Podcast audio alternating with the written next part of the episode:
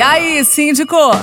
As suas dúvidas sobre condomínio, agora na Pai Querer FM 98.9.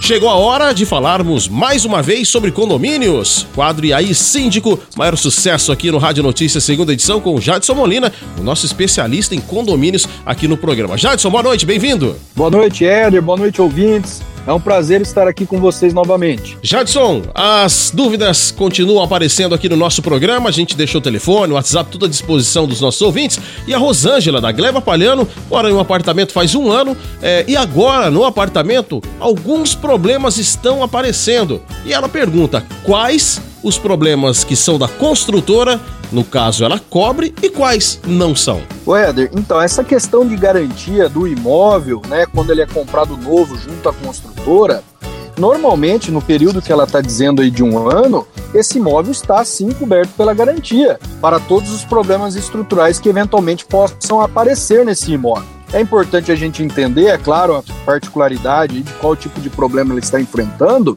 mas em regra geral o apartamento dela está sim coberto pela garantia. Cabendo a ela, então, com o auxílio de algum advogado da sua confiança ou ela mesma, abrir um chamado junto à construtora para que a construtora venha até esse apartamento e identifique qual o tipo de problema e resolva o problema dela.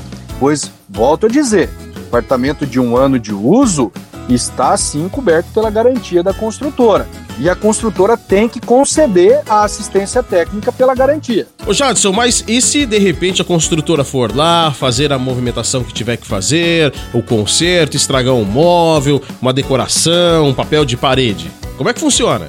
Nesse caso, Éder, a responsabilidade também é da construtora, porque veja, o dano que ela está sofrendo no apartamento, em razão da, do problema estrutural ou em razão do defeito que apareceu no seu apartamento, é por culpa da construtora. Então, logo, todos os demais danos que forem oriundos dessa manutenção da construtora também deverão ser suportados pela construtora. Ou seja, se para mexer numa parede teve que tirar o papel de parede que ela gastou o dinheiro para instalar, a construtora tem que arcar com o custo desse papel de parede e restituir a ela o valor ou então instalar novamente o papel de parede. Isso serve para móveis, para gesso, para todos os tipos de decorações e benfeitorias que foram realizadas no apartamento. Ótimo, a gente agradece aqui a participação dos nossos ouvintes, sempre interagindo, tirando as dúvidas, Rosângela. Então, fica aí a dica do nosso especialista Jadson Molina. Primeira coisa, procure a sua construtora para tirar todas as dúvidas, mas ficou aqui os conselhos do nosso especialista. Valeu, Jadson! Beleza, Éder. Até mais, obrigado pela oportunidade e até breve. Este foi o nosso quadro. E aí, síndico, aqui na Pai Querer FM 98.9.